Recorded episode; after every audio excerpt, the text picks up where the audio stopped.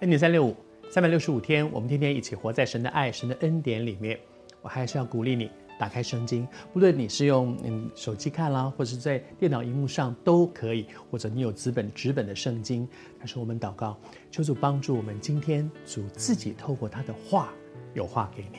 上帝祝福你，在神的恩典当中，从今天开始，我们要进入到另外一个阶段了。这个阶段讲什么呢？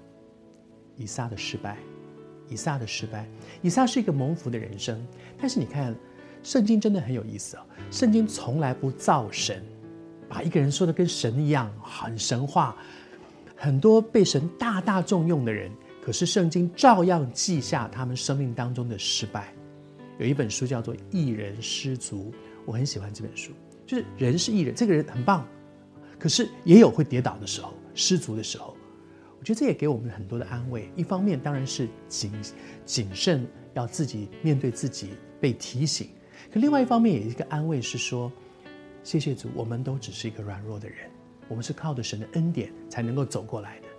在以撒的生命当中，他也在面对，他年纪大了，年纪大了之后，当然身体就会衰败。在进入到创世纪第二十七章、二十八章的时候，你会看到说，那里面讲到以撒年纪老迈了。以撒年纪老迈，眼睛昏花，不能看见。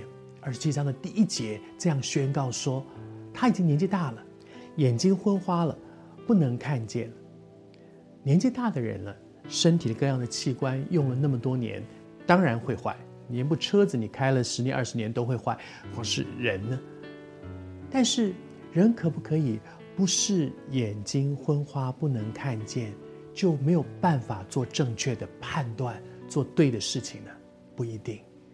我非常喜欢保罗在他的书信里面讲到说，他说：“所以我们不胆怯，我们不丧胆，不害怕。”他说：“外体虽然朽坏，内心却一天新似一天。”这是两个很不一样的东西。外面的身体就是会坏，眼睛度数越来越高啊，有白内障啊，身体越来越不好啊，牙齿都已经摇动了，然后耳朵听不太清楚了，呃，记忆力退化很多，这些都是很正常。人年纪大了就是会这样。但是求主帮助我们，我外体虽然朽坏，里面却越来越清明，里面却一天新似一天。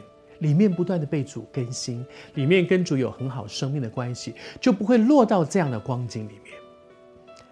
先父啊，寇世远监督，他在晚年的时候常常讲一句话，他说他不断的跟神求，作为一个传道人，他说他跟神求，他不要晚节不保，不要大半生都做了很多很好、很被神喜悦、被神重用的事情，到了晚年。却没有办法坚持到底，好像启示录里面说“至死忠心”，能够坚持到底。求主帮助我们，不论你现在多大的年纪，我求神施恩帮助我们珍惜每一天。